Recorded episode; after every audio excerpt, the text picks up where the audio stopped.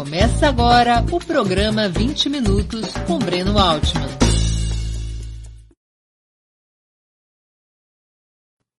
Bom dia! Hoje é 26 de maio de 2021. Está começando mais uma edição do programa 20 Minutos. Nosso convidado é o jornalista Eugênio Butti, que também tem formação em Direito. Professor titular da Escola de Comunicação e Artes da Universidade de São Paulo, é também do Conselho Deliberativo do Instituto de Estudos Avançados na mesma universidade. Colaborador do Diário Estado de São Paulo, ocupou funções de relevância em várias das principais redações do país também presidiu a Rádio Brás entre 2003 e 2007, durante o primeiro governo Lula. É autor de diversos livros sobre comunicação, entre os quais O Peixe Morre pela Boca, Em Brasília, 19 horas, e Existe Democracia sem Verdade Factual?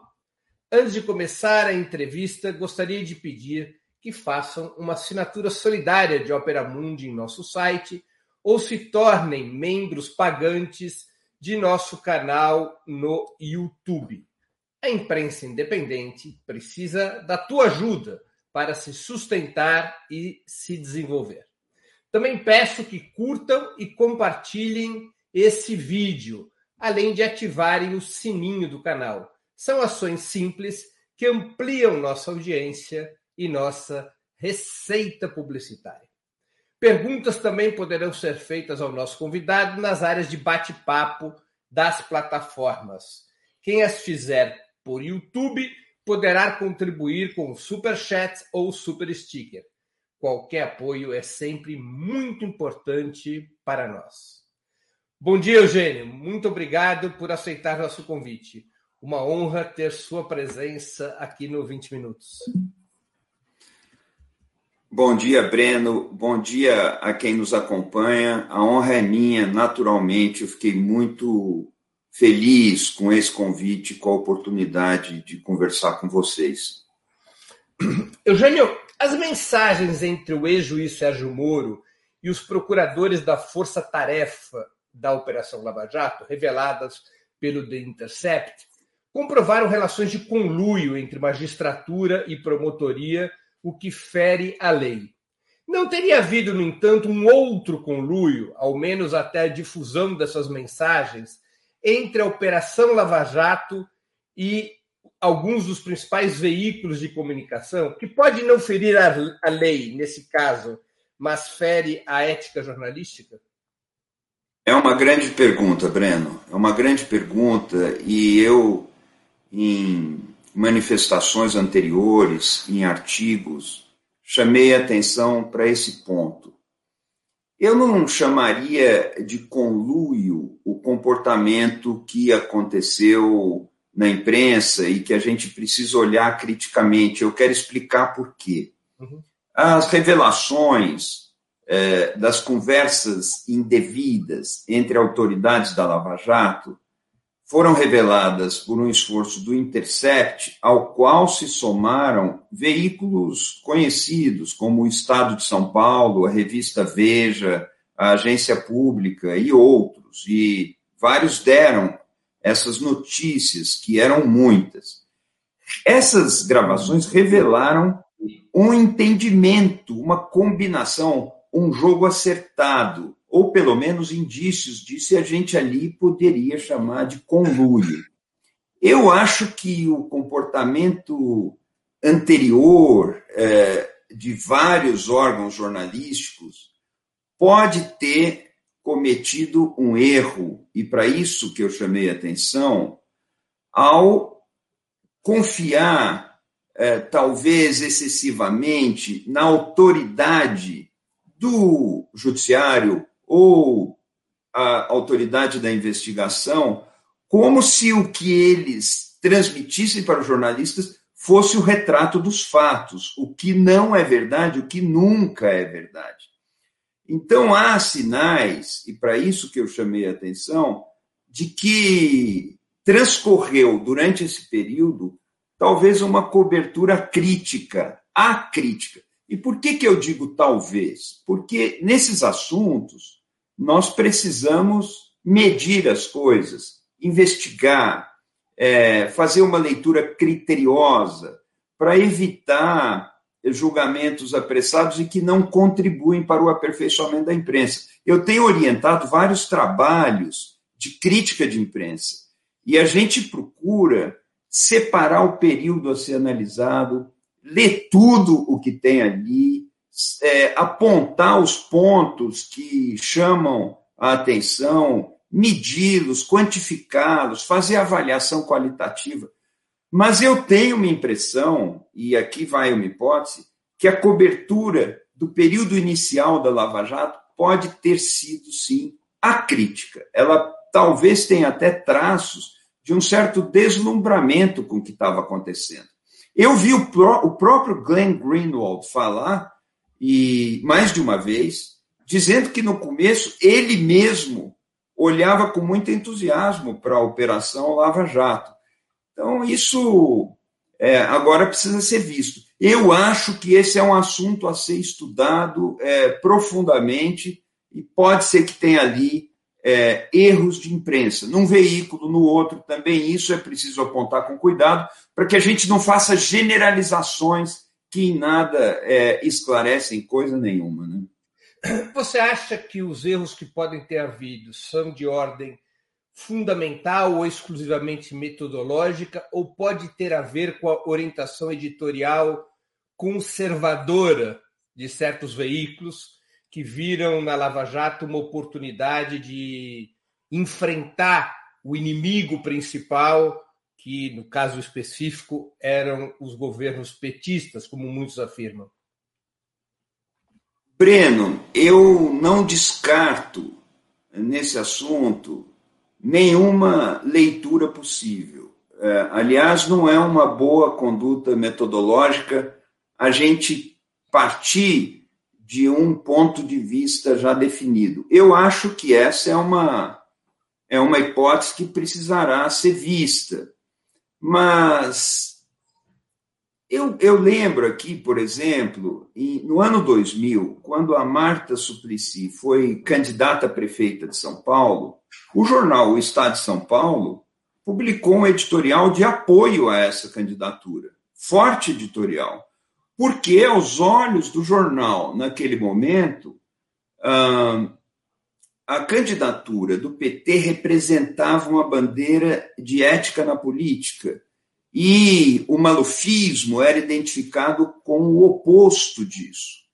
Então, é, essas coisas a gente precisa lembrar com serenidade para evitar esse partipri Pode ser que uma visão de mundo tenha determinado um entusiasmo, um certo deslumbramento com a Lava Jato, que acabou transformando o Sérgio Moro numa espécie de herói nacional, numa celebridade? Sim, pode ser, pode ser.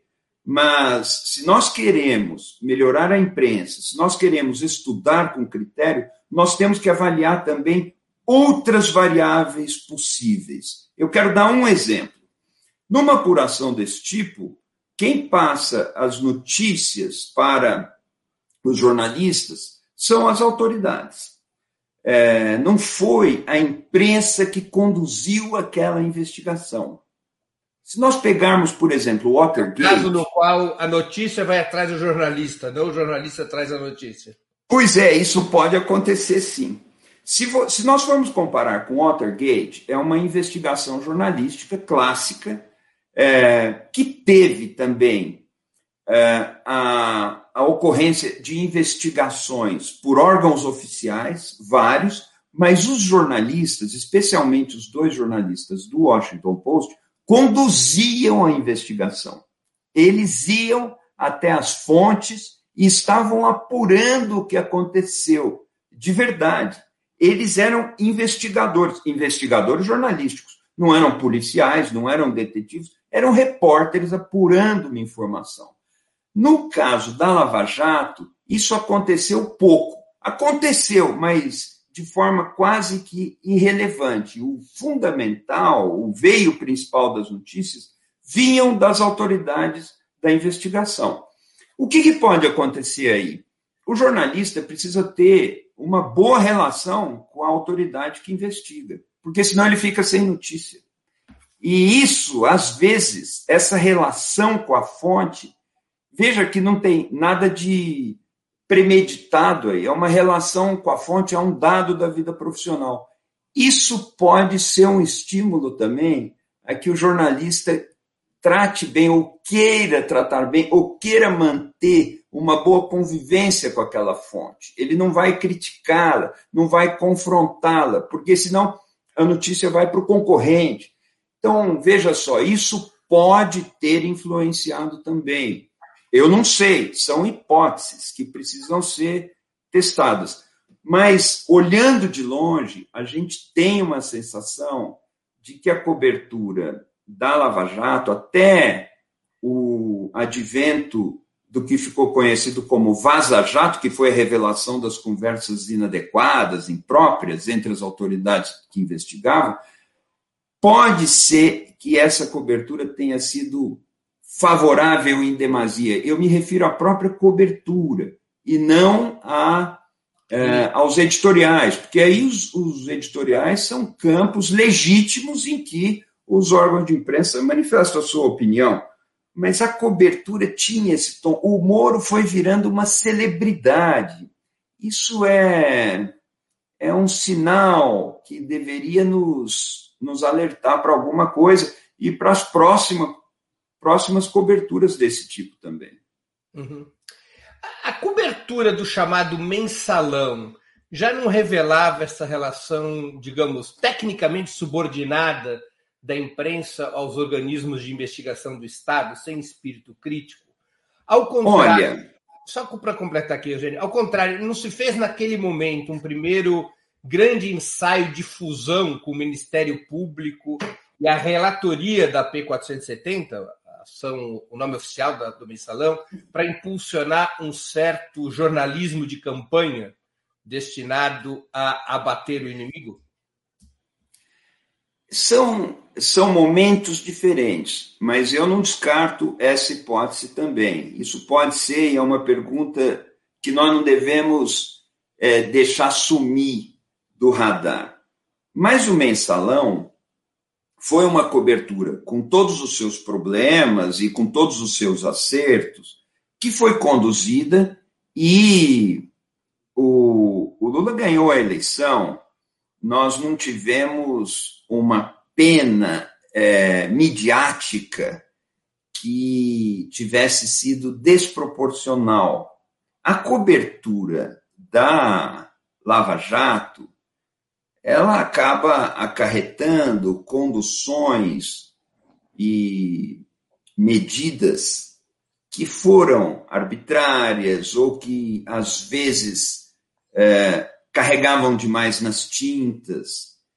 É, vem sendo muito discutida a própria prisão do ex-presidente Lula, que ocorreu em bases é, frágeis do ponto de vista judicial, tanto que ela foi revista, mas as consequências desse processo foram muito mais de maior magnitude do que as consequências prejudiciais da cobertura do mensalão. Mas vamos lá, o mensalão, né? Essa questão foi muito estudada em escolas de jornalismo. As pessoas, é, até os pesquisadores, passaram a usar expressões como jornalismo sobre investigação e não jornalismo investigativo.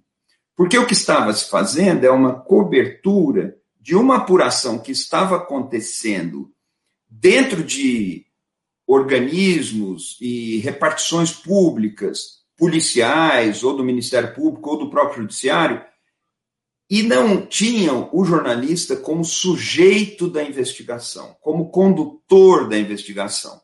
Muitos começaram a levantar esse ponto. Isso não é um jornalismo investigativo. Não é o jornalista que está investigando.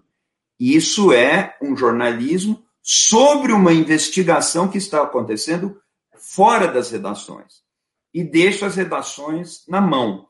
Isso ocorreu em vários períodos, em vários momentos. Não foi só no caso do mensalão, não foi só no caso é, do petrolão, da Lava Jato, todas essas coisas. Né? Um, é algo é, fundamental quando nós precisamos pensar na qualidade da imprensa.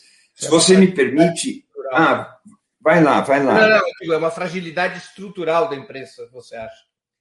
É um, é um problema, é uma fragilidade. E eu estou bastante convencido de que nós estamos num momento, especialmente agora, que nós temos que fortalecer a instituição da imprensa.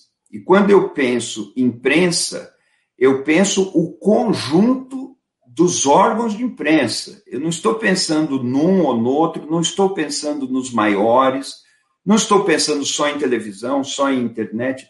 O conjunto dos órgãos de imprensa, o conjunto dos profissionais que apuram fatos e que discutem esses fatos em termos racionais, em termos compreensíveis, responsáveis, nós temos que fortalecer essa instituição, que tem muitas debilidades. Mas nós agora estamos vivendo um período em que o projeto político que está em curso no Palácio do Planalto tem o objetivo claro e declarado de acabar com o jornalismo. Aí, isso não interessa para nenhum jornalista, mas isso não interessa para nenhum cidadão. Essa é a minha postura, esse meu convencimento não implica fechar os olhos para erros de imprensa de quem quer que seja, de forma nenhuma.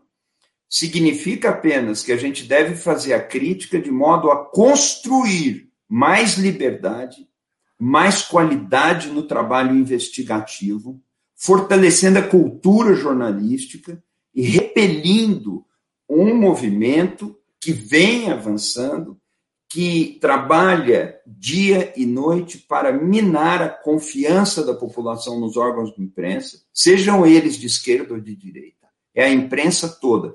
Então, nesse sentido, é que eu, eu vejo o contexto presente no qual a gente deve é, discutir os erros de imprensa é, e construir a liberdade de imprensa.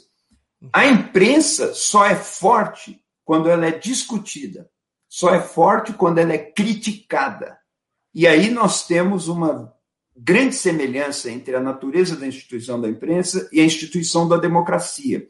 Uma democracia é mais forte quanto mais forte é o debate público, quanto mais forte é o dissenso, quanto mais fortes são as distinções entre posições diferentes, nas quais os interlocutores se respeitam como partes legítimas. Eles não se tratam como inimigos, eles se tratam como adversários, que têm pontos de vista diferentes, mas têm plena consciência de que só existem porque existem numa democracia.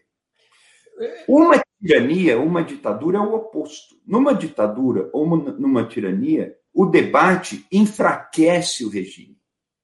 Quanto mais debate, mais fraco é o líder. O líder só é forte numa tirania quando as pessoas não discutem, quando as pessoas obedecem em silêncio ou em ruídos, é, com muito alarido, mas alarido de multidões compactas, como nós vimos no nazismo, como nós vimos no fascismo. O dissenso enfraquece a tirania, mas o dissenso fortalece a democracia. A mesma coisa acontece com a imprensa.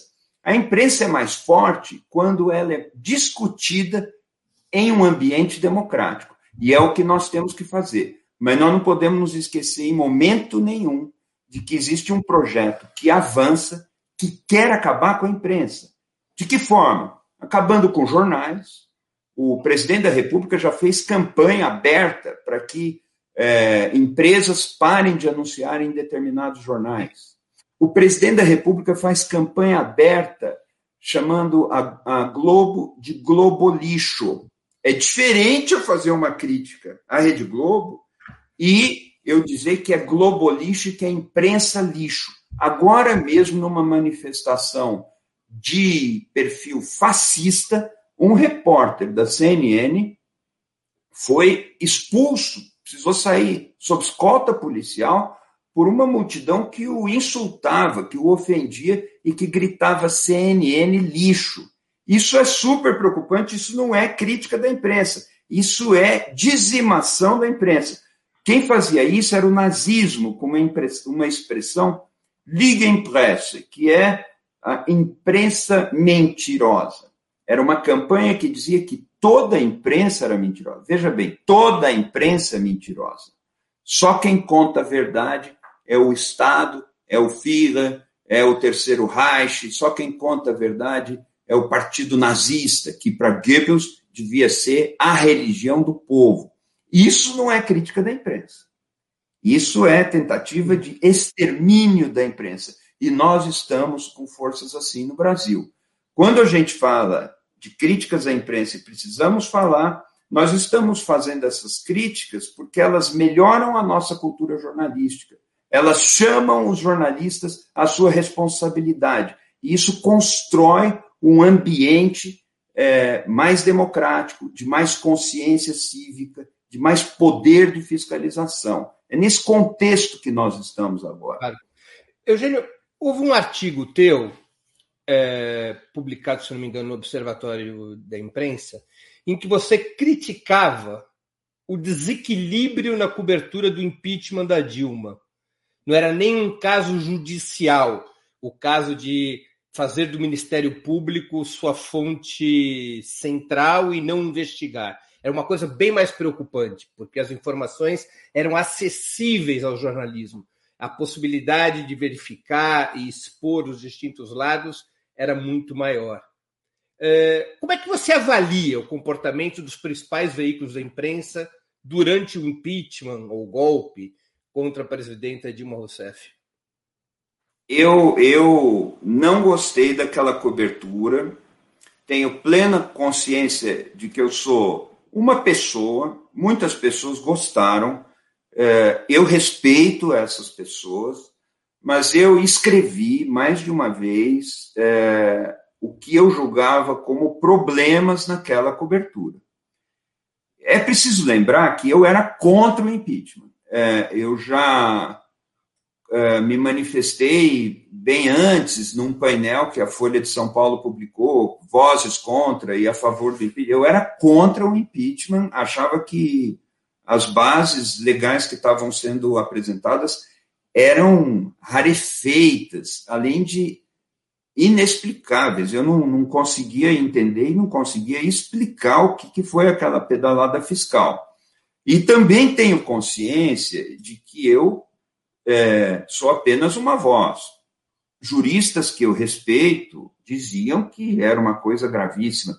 Eu vejo hoje o presidente da República afrontando a Constituição abertamente todos os dias e nada acontece. Então, não é possível isso, e eu, e eu dizia isso na época. Qual o problema que eu via? E aí eu via um problema na cobertura. Eu editava, na época, uma, uma revista, que é a edição brasileira da Columbia Journalism Review. No Brasil, é, nós tínhamos a Revista de Jornalismo SPM, uma revista que eu ajudei a criar quando fui professor da SPM durante alguns anos, e montei a redação, montei o projeto e, e dirigi essa revista por um tempo nós fizemos um número especial é, com matérias, artigos de opinião de pessoas é, diferentes que procuravam refletir sobre isso. A cobertura é, tomou partido do impeachment, não tomou partido do impeachment, a cobertura foi correta, foi equilibrada, vários ângulos diferentes, com várias pessoas diferentes e opiniões diferentes sobre isso. Gostei muito é, daquele número. O Mário Vitor Santos, autor de um dos artigos, dizia que a cobertura se engajou no impeachment. Outros tinham opiniões diferentes. Para mim, não houve um engajamento no, na, na causa do impeachment. E eu tenho muito cuidado com a generalização é, precisamos ver como se comportou o Estado, como se comportou a Folha, como se comportou o Globo, que são os principais diários do país, como se comportou o Jornal Nacional, que é um veículo da maior importância, talvez o veículo jornalístico mais influente do Brasil. É preciso ver caso a caso e ter uma visão geral a partir disso. Mas o que me parecia é que, por exemplo, se nós pegarmos a, a aspiração popular, havia pesquisas na época de desaprovação da Dilma Rousseff, indicando desaprovação de Dilma Rousseff. Sem dúvida existiam esses dados. Mas existiam dados também mostrando que a popularidade do vice, Michel Temer, era próxima de zero, era nada. Então, dizer que tirar Dilma para pôr Michel Temer refletia uma aspiração popular me parecia uma forçada de barra na estatística, na opinião pública, nas pesquisas de opinião pública. Isso não se verificava. É, e eu achei também que faltou é, uma ponderação sobre as alegações da própria Dilma Rousseff, sobre a defesa da própria Dilma Rousseff. Isso não aparecia com o mesmo destaque. Outra vez, eu vou dizer, é uma impressão que eu tenho de observador. Isso não tem a pretensão de ser a expressão da verdade. É preciso avaliar essas coisas com critério e com calma. Mas eu tenho essa impressão. Eu não tinha, é, não era um entusiasta do governo Dilma, não tinha engajamento no governo Dilma, critiquei a presidência da República várias vezes, mas eu achei que, procurando nos jornais, que o ponto de vista dela, que a defesa dela, que as razões dela apareceram menos do que as razões para destituí-la do posto. E isso não é bom. É, eu não digo que a imprensa, ou o veículo de imprensa, ou a redação, ou o jornalista sejam neutros. Nunca me passa isso pela cabeça. Eu não acredito nisso, não acredito nessa neutralidade mas é preciso que o exercício do jornalismo busque objetividade, busque o relato factual. É, é preciso que o mínimo de compartilhamento de ponto de vistas aconteçam para que todos reconheçam ali um registro digno de ser levado a sério e não propaganda. Quando a imprensa se esquece desses cuidados, ela pode começar a ser lida como propaganda. Ela não é propaganda no Brasil, mas precisa prestar atenção nisso. Quem diz que a imprensa é propaganda no Brasil hoje são as hostes do fascismo. E com elas eu não fecho de jeito nenhum. Eugênio, é, e no caso do ex-presidente Lula, de todo o processo que ele viveu, além de perseguição judicial, de lawfare, como se diz.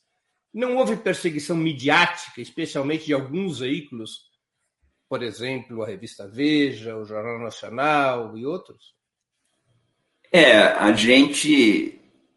É, eu orientei, por exemplo, um trabalho é, importante de mestrado que ganhou prêmio nacional que é uma a dissertação de mestrado do Eduardo Nunomura, é um grande jornalista e um senhor pesquisador. É um pesquisador que domina a, esse campo da análise do discurso, esse campo de examinar o que os jornais publicam segundo parâmetros minimamente objetivos.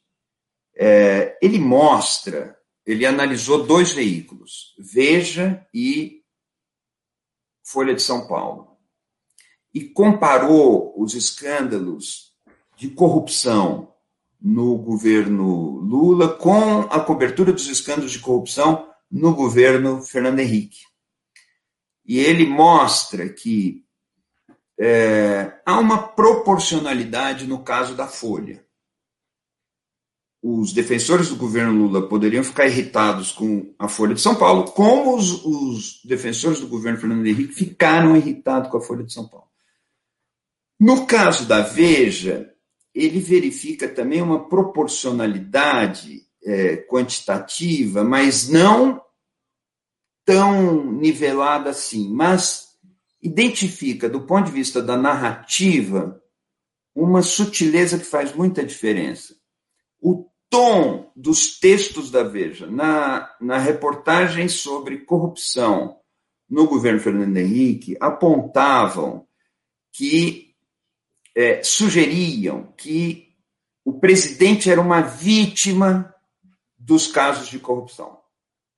Na cobertura do PT, ou do governo do PT, o que a pesquisa excelente do Eduardo Nonomura mostrou é que no texto, a análise do texto indicava que a sugestão é que o presidente da República, quando era Lula, aparecia na narrativa sobre a corrupção como um beneficiário ou como parte interessada no que estava acontecendo.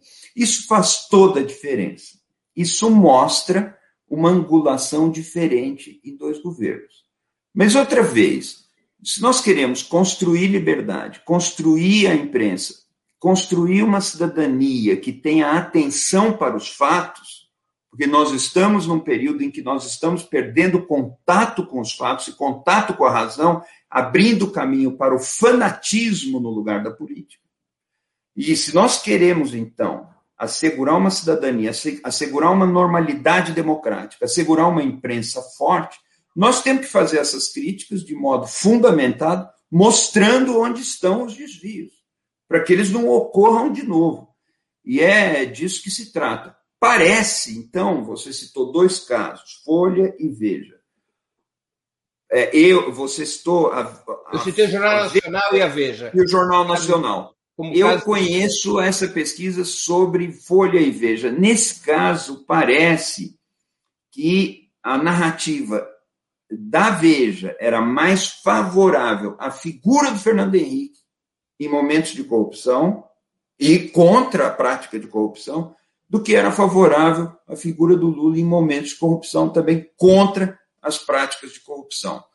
O Jornal Nacional não conheço estudos, mas o Jornal Nacional, é, eu sei que existem estudos, mas eu não, não mergulhei neles. Mas o Jornal Nacional é, vem hoje, durante a pandemia, apresentando um cenário nacional da doença desde o começo muito valioso para quem quer acompanhar o que se passa.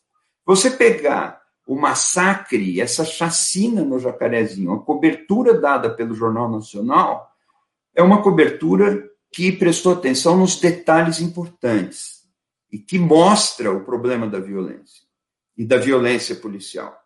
O Jornal Nacional é, eu acredito, o, o principal veículo jornalístico do Brasil e vem procurando dar o contexto da pandemia. Se nós olharmos o que acontecia no governo Lula, eu localizo ali momentos de uma abordagem que parecia sensacionalista. É, especialmente aquele símbolo do petrolão, é algo que foi muito discutido. Aquela imagem era muito forte. E talvez direcionasse um pouco a, a perspectiva do telespectador. Mas, de fundamental na trajetória recente do Jornal Nacional, eu vejo um esforço de apuração dos fatos. E é algo que a gente também precisa reconhecer. É, Mas, é enfim, são coisas a se avaliar. Qual é o teu balanço sobre o jornalismo dos grandes grupos comunicacionais frente ao clima de ódio político que se instalou no país já há alguns anos. Teve uma função atenuante ou foi um fator de combustão? Eu acho que as duas coisas, Breno. É, eu sempre lembro, repito, sou repetitivo nesse ponto, eu sou apenas um sujeito olhando. Mesmo que eu estude isso, mas detesto é, causar a impressão de que eu esteja aqui dizendo que é a verdade e que é a mentira. Não, eu estou trazendo um ângulo para que ele seja discutido. Mas eu vejo na cobertura da eleição de 2018, e já disse isso para vários dirigentes da imprensa, é, às vezes publicamente, às vezes não. Eu acho que o, o candidato Jair Bolsonaro, que era um candidato contra a democracia, teve uma cobertura que dava a ele o aspecto de um candidato normal da democracia. Aí as pessoas diziam assim: mas o que, que você queria? Você queria uma cobertura opinativa? Eu não queria uma, uma cobertura opinativa, mas eu queria uma cobertura que mostrasse os compromissos, inclusive os compromissos expressos, enunciados em discurso, que aquele candidato tinha com a ditadura militar e com a causa da banda mais violenta da ditadura militar. E acho que nesse ponto não faltou opinião, nesse ponto faltou informação. E nesse sentido, eu acredito que a cobertura poderia ter sido mais crítica. Crítica objetivamente, crítica mostrando fatos e não dando opinião. Opinião os jornais dão nos editoriais, mas crítica mostrando esse fato. Não era um candidato normal, não era. Eu quero fazer um paralelo para explicar o que eu penso sobre esse assunto. Vamos dizer que na democracia alemã surja um candidato que defenda abertamente o nazismo, Hitler e Goebbels. Vamos dizer que isso acontecesse. Não vai acontecer. Do jeito que as coisas vão, pode ser que surjam aborrecimentos graves pela frente, porque há um recrudescimento desse tipo de mentalidade que gosta do totalitarismo, mas não aconteceu até agora. Vamos dizer que isso acontecesse. Isso seria intolerável para a democracia alemã, porque a democracia alemã é um pacto, um consenso de rejeição do nazismo. Isso é a democracia alemã. Ela começa a partir de um não a partir de uma recusa. Isso nós não queremos. E esse isso que nós não queremos é o nazismo, é o holocausto, é o genocídio, é ah, o preconceito racial, é um tipo de coisa que foi rejeitada. E ao ser rejeitada, esse movimento de rejeição dá origem a uma democracia. Portanto, não cabe nazismo na democracia alemã. E não é para caber mesmo, é assim que é. No Brasil, o que, que aconteceu conosco? A nossa democracia nasce da rejeição à tortura, à censura e à ditadura. Nós estamos em desacordo sobre tudo na nossa democracia. Nós estamos em desacordo sobre vários aspectos da Constituição, Uns defendem um lado da Constituição, outros defendem outro lado, mas uma coisa na qual nós, que somos democratas, estamos de acordo é que nós não queremos ditadura, nós não queremos censura e nós não queremos tortura de gente desarmada, de gente que está cativa, de gente indefesa, dentro de uma cela de cadeia, sendo torturada. Isso nós não queremos. Nós não queremos isso com presos políticos, nós não queremos isso com presos comuns. É contra isso que o Brasil se levantou para construir a sua democracia. Portanto, não cabe na democracia brasileira uma voz ou uma força política que venha falar para destruir o que é a democracia. Não cabe o elogio da ditadura na democracia brasileira. Um candidato não pode pretender ser presidente da República falando bem da tortura, falando contra mulheres, ofendendo mulheres, dizendo que não estupra porque não merece. Isso não poderia, isso não é normal, isso não é normal. O Supremo, o TSE podem ter dado é, o direito do cidadão se candidatar, mas a imprensa precisa olhar os costumes, precisa olhar o comportamento, isso não é normal. E ao tratar como se fosse normal, acho que nós podemos ter tido um erro de cobertura. É isso que eu digo. Nesse sentido, Breno, pode ter havido um momento em que uh, tem havido uma omissão das posturas que caberiam aos jornalistas em relação ao fortalecimento de um discurso de ódio. Porque essa eleição, o jeito que ela transcorreu, ela legitimou, ou legitimou não é uma boa palavra, ela autorizou as forças do ódio. Ela autorizou as forças do ódio. É, as pessoas se sentiram autorizadas a ser selvagens. E isso, a agir como a falar como selvagem, Agora, a brincar de dar tiro. Sabe?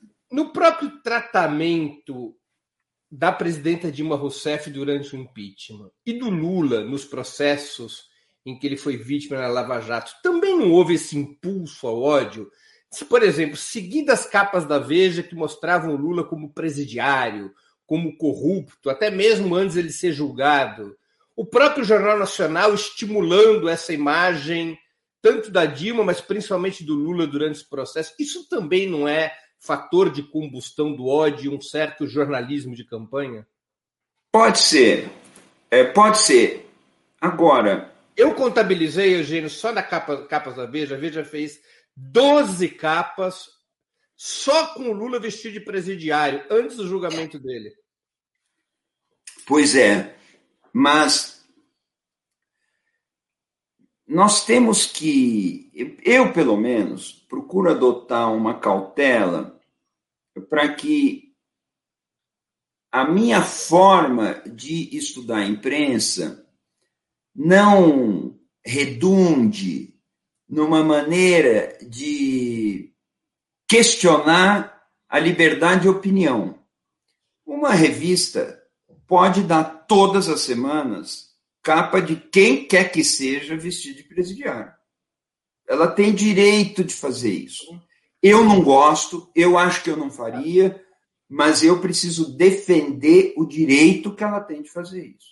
Se eu quero questionar os procedimentos, como quero, se eu quero questionar o projeto editorial, a missão editorial, o lugar da imprensa, como eu quero questionar, eu não posso questionar a liberdade de opinião. É de mau gosto, é desconectado do mundo dos fatos, dos quais nós não podemos afastar. Eu posso chegar à conclusão de que sim, mas ela tem liberdade de fazer isso e eu vou defender a liberdade que ela tem de fazer isso. Aí a imprensa não causa é, esse clima de ódio. Ela ela não tem esse poder, e ainda bem que não tem esse poder. Mas o, o papel ideal, para mim, do jornalismo seria falar: espera um pouco, que história é essa? E não alimentar essas correntes. Veja que, nesses períodos, a revista Veja, por exemplo, tinha uma venda muito alta e tinha uma circulação muito alta, tinha público para aquilo. Fazendo outro paralelo, a gente tem a Fox News no Estados Unidos. nos Estados Unidos, que dá muito espaço para apoiadores do Donald Trump e que se tornou o principal, uh, o negócio mais lucrativo da News Corp, do Rupert Murdoch. Quando a gente vê, eu, uns tempos atrás, via uma das empresas de mais de maior EBITDA da, da News Corp era a Fox, fazendo isso, esse tipo de coisa. É, jornalistas importantes no Brasil, como Carlos Eduardo Lins da Silva, apontou mais de uma vez que a partidarização da imprensa poderia ser uma saída, inclusive de mercado. A Fox News fez isso e, e foi bem sucedida. Eu concordo com o tipo de cobertura que eles fizeram? Não concordo. Eu digo que ela não pode fazer aquilo? Jamais. Ela pode fazer aquilo. Mas é preciso que exista alguma outra voz, alguma outra publicação que apresente uma alternativa para isso. Então, isso é um campo em que nós podemos atuar através é, do combate ao monopólio. Nós bobeamos muito no Brasil com relação a isso. E é preciso haver pluralidade de vozes, é preciso haver diversidade e um clima de verdadeira competição, concorrência. Isso ajuda a diversificar as vozes. É, mas não me preocupa muito a falta de educação, não me preocupa muito o mau gosto, não me preocupa muito é, o partidarismo é, de um ou outro, porque isso está coberto pela liberdade de expressão. Me preocupa saber se a população, se o público tem acesso a outras coisas, se esse acesso está assegurado, se há como é, apresentar contrapontos, para que o cidadão, no final, forme livremente a sua opinião. Acho que com isso nós temos que nos preocupar.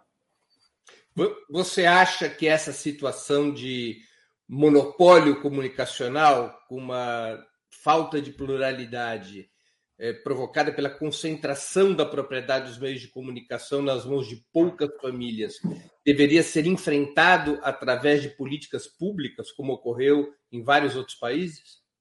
Eu tenho certeza disso. Acho que quando nós falamos é, sobre crítica de imprensa, e quando nós falamos sobre a necessidade de refletirmos criticamente sobre esse campo, é, nós não podemos deixar de levar em consideração a regulação dos meios de comunicação. Eu sempre defendi isso, é, em, em vários momentos, em várias circunstâncias, e acho que esse é um dos pontos mais fracos da nossa democracia no Brasil. Nós não fizemos a, nós não fizemos a regulação desse mercado. É, e há uma incompreensão muito grande. Quando a gente fala disso, algumas pessoas se assustam dizendo que isso é censura. Outras se assustam dizendo que isso é estatismo. E, e, nunca. Você vai aos Estados Unidos, isso foi feito lá desde os anos 30. É, a FCC é dos anos 30. Você vai é, para Alemanha, para França, é, Reino Unido, é, Suíça, em todos esses lugares, ah, os marcos regulatórios que organizam esse mercado e esse setor estão todos assegurados. E isso não é de esquerda, isso não é de direita, isso não é censura, ao contrário.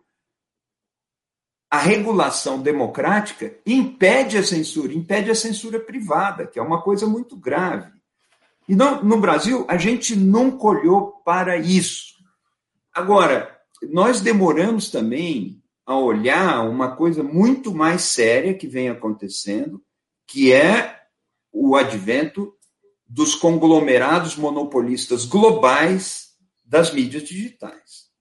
Eu acho muito engraçado porque vários dos meus amigos reclamam muito, porque 10 famílias, 20 famílias, 18 famílias, o número varia, é, controlam a mídia no Brasil. É um problema isso, é um problema. É, aí eu pergunto, mas onde você está falando isso? Eu estou falando isso no Facebook. Eu falo, é. Então você vai no Facebook, que não é controlado por oito famílias, por 24 famílias, ele é controlado por uma única pessoa física. São quase 3 bilhões de usuários ativos. Trabalhando de graça, né? É o, é o, é o caso mais bem sucedido de trabalho escravo do planeta. Sim, eu tenho, eu tenho falado muito isso. Então, isso precisa de regulação. E essa, essa é um caso interessante, porque essa regulação ela só pode acontecer é, no plano internacional, é, em relações multilaterais, e precisa acontecer nas principais economias. Até a China, veja que coisa, está preocupada com práticas monopolistas dos gigantes da internet na China. E nos Estados Unidos, Elizabeth Warren e vários outros já falaram em quebrar monopólios. Isso é regulação, isso terá de acontecer, isso terá de acontecer. Ou não, nós não teremos democracia, porque aí o capital chega num grau de controle, num grau de acumulação, a partir do qual ele controla as próprias democracias. Isso é uma ameaça gravíssima para a nossa democracia. E a única solução é regulação. A única solução é regulação.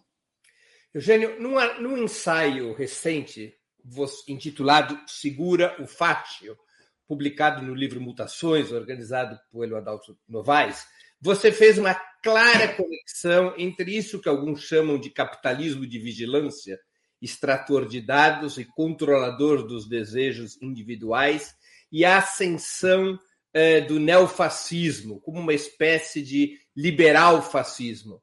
Ao contrário do que parece, então, Bolsonaro e outros fenômenos semelhantes mundo afora não seriam o atraso, mas o moderno? Breno, isso que você está falando, a gente comentava um pouco antes de começar o programa, acho uma sacada brilhante. Deixa eu te contar uma coisa. É... Eu nunca tive Facebook.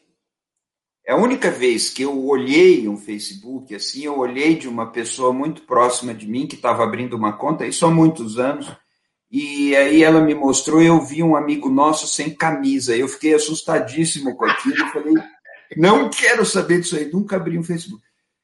Mas havia razões mais profundas para que eu não tivesse Facebook. E uma vez eu fiz na época, revista Época, da qual eu era colunista, uma coluna falando por que eu não tenho Facebook.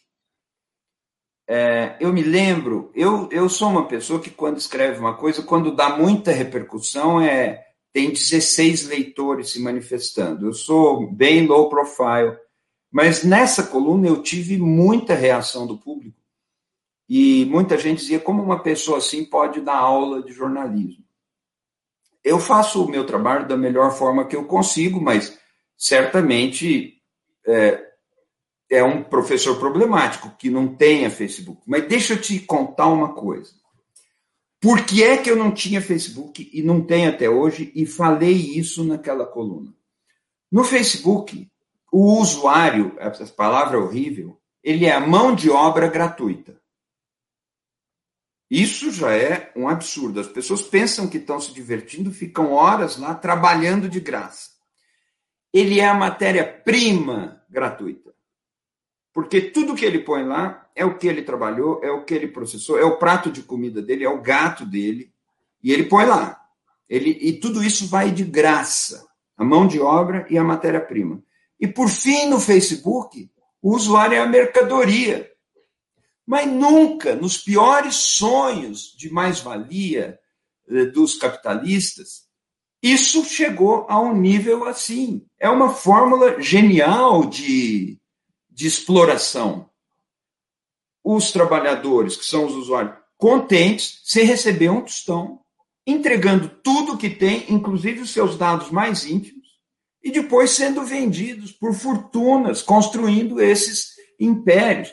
Nós estamos numa situação em que esses conglomerados monopolistas globais da internet se tornaram as empresas mais valiosas da história do capitalismo. O centro do capitalismo entrou no ramo da extração de olhar e da extração de dados.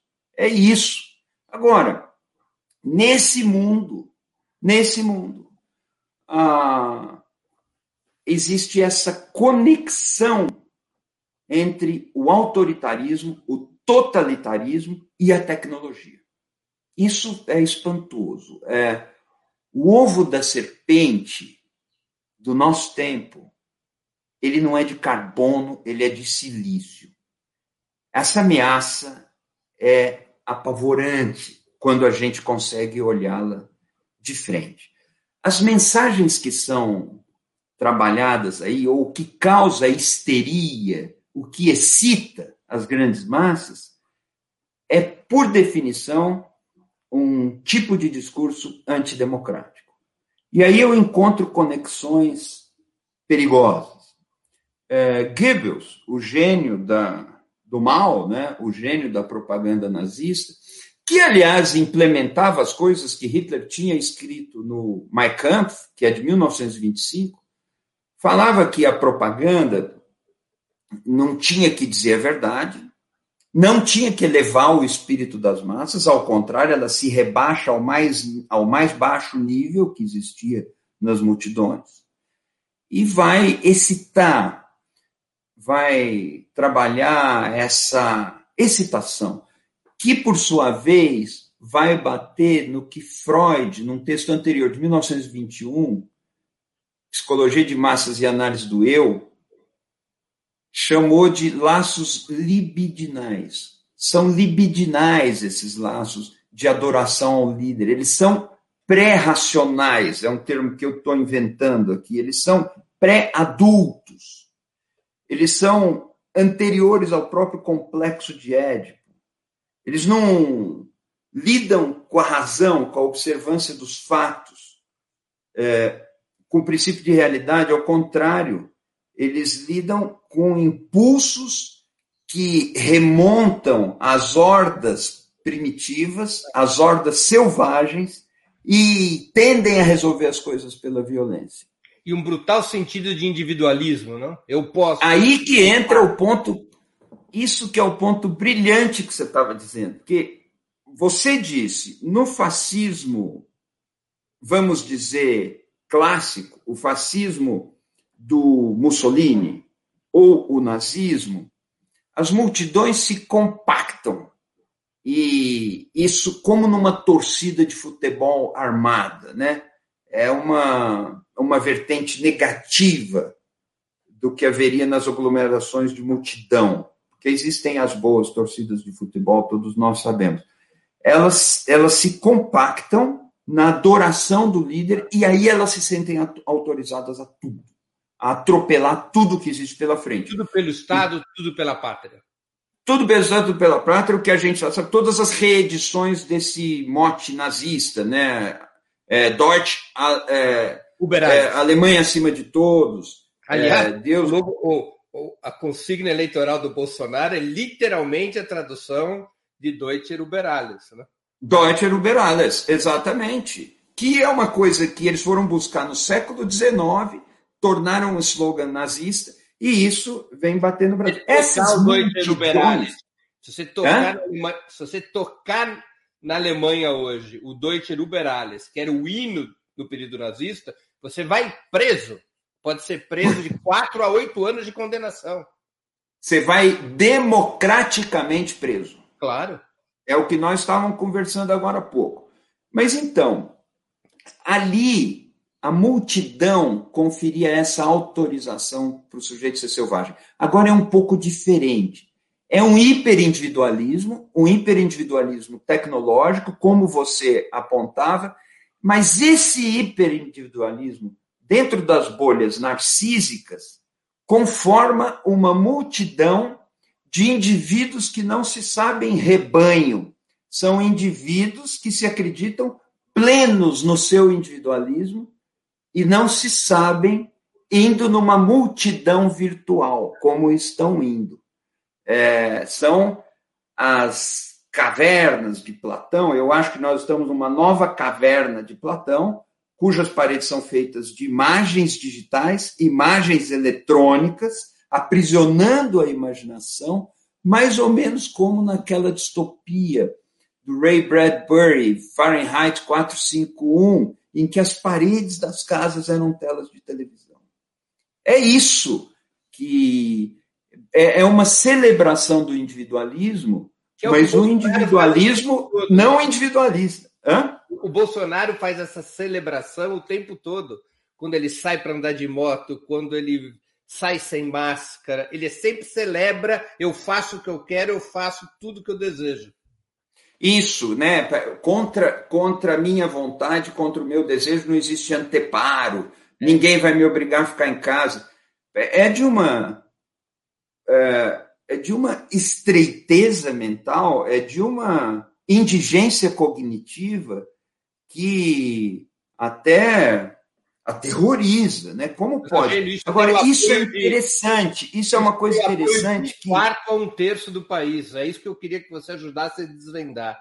De um quarto a um terço do país apoia isso. É, isso é um capítulo que nos desafia muito. Tem muitas coisas que, que estão aí, mas há algo de interessante aí, Breno você vê, a gente estava falando dos problemas da imprensa, que são graves, que nós não podemos deixar de estudar nunca, mas a imprensa e a imprensa tradicional, convencional, conhecida, tem feito um trabalho de verificação dessas barbaridades que uh, esse discurso vem nos trazendo. Nós temos jornalistas sendo perseguidos das maneiras mais brutais, e jornalistas de grandes veículos. Eu posso citar vários, né? começando pela Patrícia Campos Melo, que deu o furo do uso do WhatsApp de forma ilegal nas eleições de 2018, mas são, são vários que são perseguidos, inclusive com a Lei de Segurança Nacional, porque estão mostrando esses descalabros.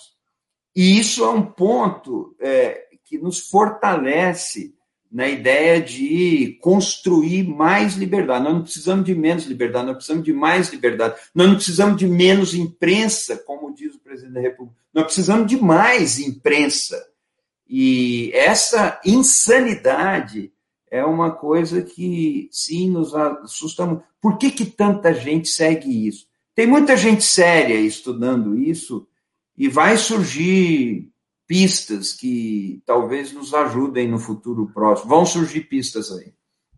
Eugênio, a gente está chegando no final da entrevista. Eu queria te fazer duas perguntas que eu sempre faço aos convidados. Está ótima aqui essa conversa. Se deixar, a gente passa horas. É... 20 minutos compridos, né, Breno? São, são quânticos, não é, Eugênio? São quânticos. Né? Eles não são 20 minutos newtonianos, são 20 minutos quânticos. É... Então, minha primeira pergunta é: o que, que você leu ou está lendo durante esse, essa longa pandemia e gostaria de sugerir aos nossos internautas? Eu, eu, eu li várias coisas, mas. Internautas é melhor que usuários, não? É, ah, sim, internauta é melhor que usuário, mas. Navegador. Usuário, usuário é uma palavra difícil, porque usuário é usado, é um termo usado para o viciado em drogas, ou para o, aspas, usuário de drogas, e usuário é um termo usado para os clientes, os fregueses dos conglomerados monopolistas globais.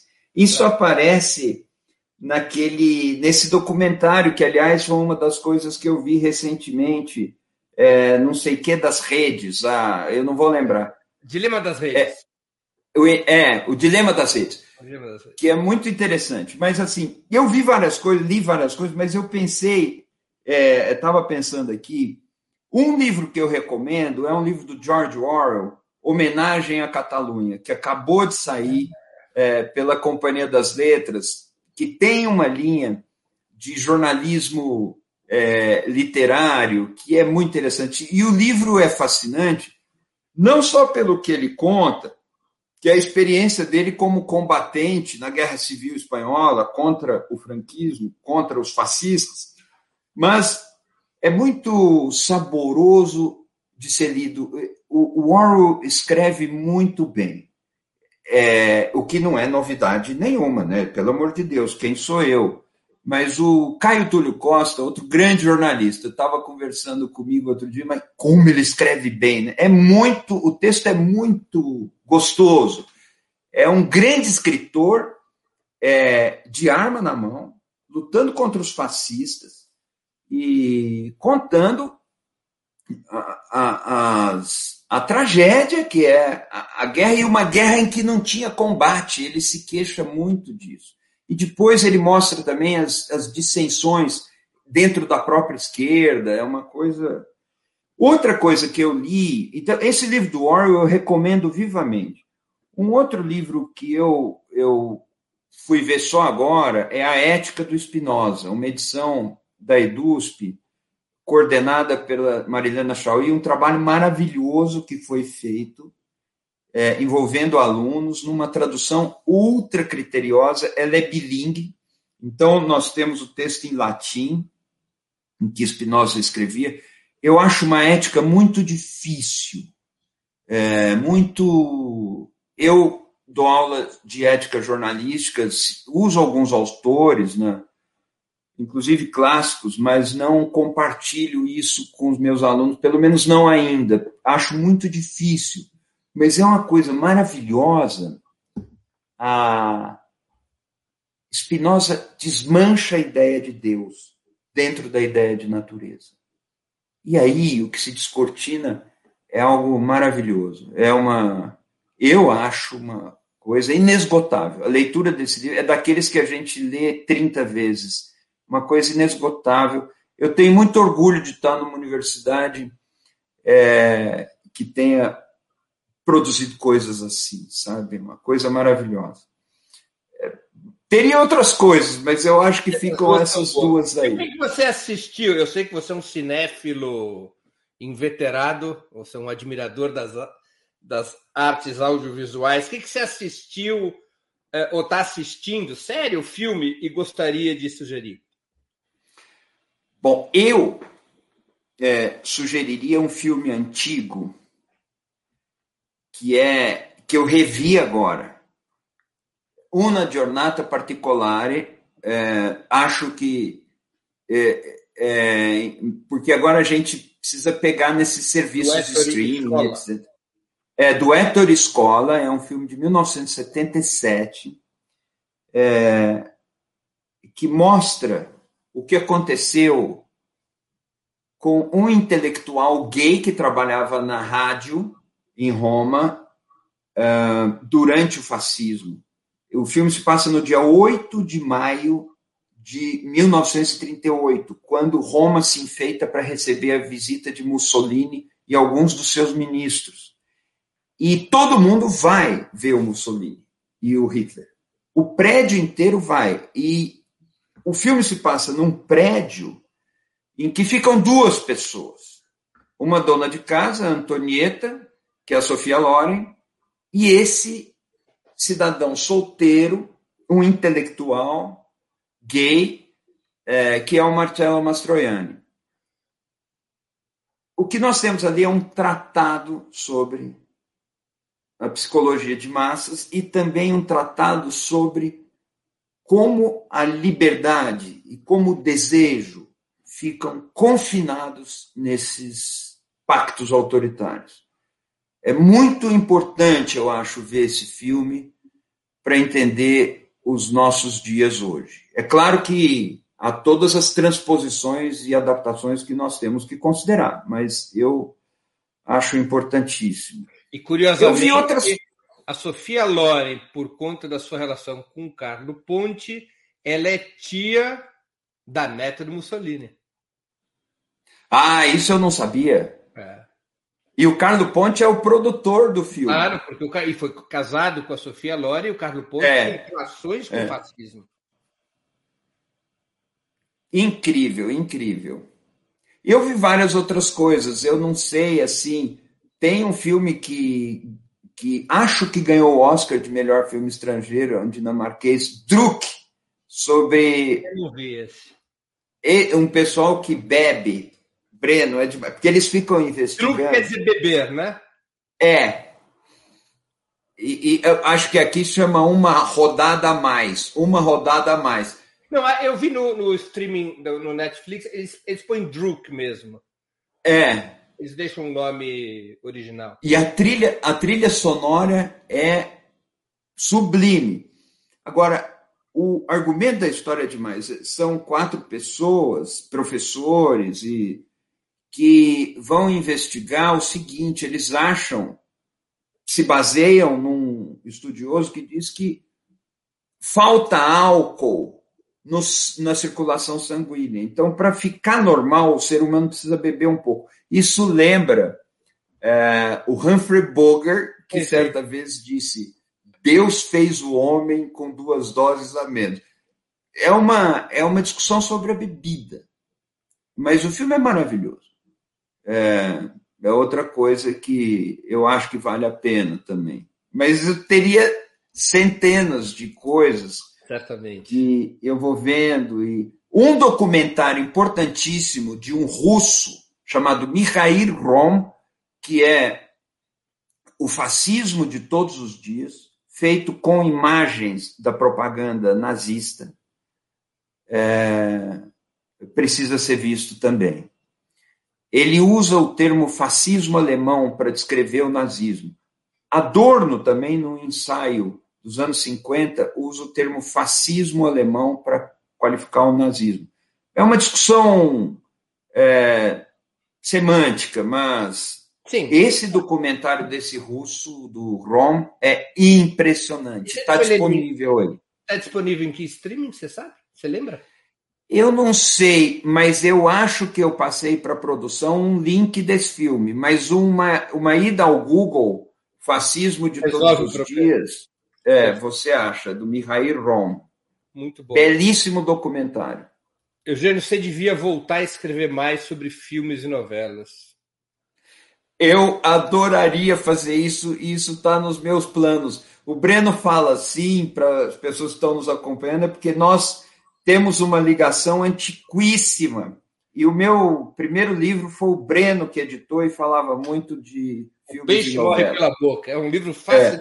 Outro dia eu reli, porque ali tem uma crítica das novelas que é simplesmente incrível. Pô, Eugênio, que bom! Eugênio, eu queria agradecer muitíssimo tua participação nessa entrevista extremamente valiosa. Mais uma vez, obrigado por ter aceito o meu convite. Eu que agradeço o convite de verdade, uma honra muito grande para mim estar aqui e uma emoção também, porque é, mostra que nessas décadas todas, no fundamental, nós estamos juntos, Breno, lutando pelas mesmas coisas, acreditando nas mesmas coisas e com as diferenças que dão tempero à vida e dão sabor à nossa existência. Grande abraço para você e parabéns pelo seu trabalho. Para você também, Eugênio. Encerramos assim mais uma edição do programa 20 Minutos. Voltaremos a nos ver sexta-feira, dia 28 de maio, às 11 horas. Nossa entrevistada será a economista Esther Dweck. O tema: Como superar a crise econômica. Até lá, obrigado pela audiência e um grande abraço.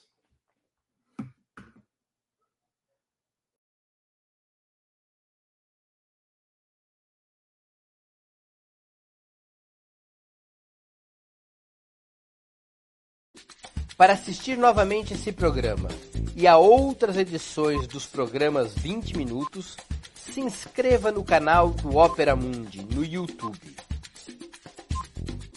Curta e compartilhe nossos vídeos. Deixe seus comentários. O jornalismo de Ópera Mundi é mantido com o seu apoio. Faça uma assinatura solidária em www.operamundi.com.br. Com um pequeno valor mensal, você nos ajuda no desenvolvimento de um jornalismo independente e de qualidade. Obrigado pela audiência e até a próxima.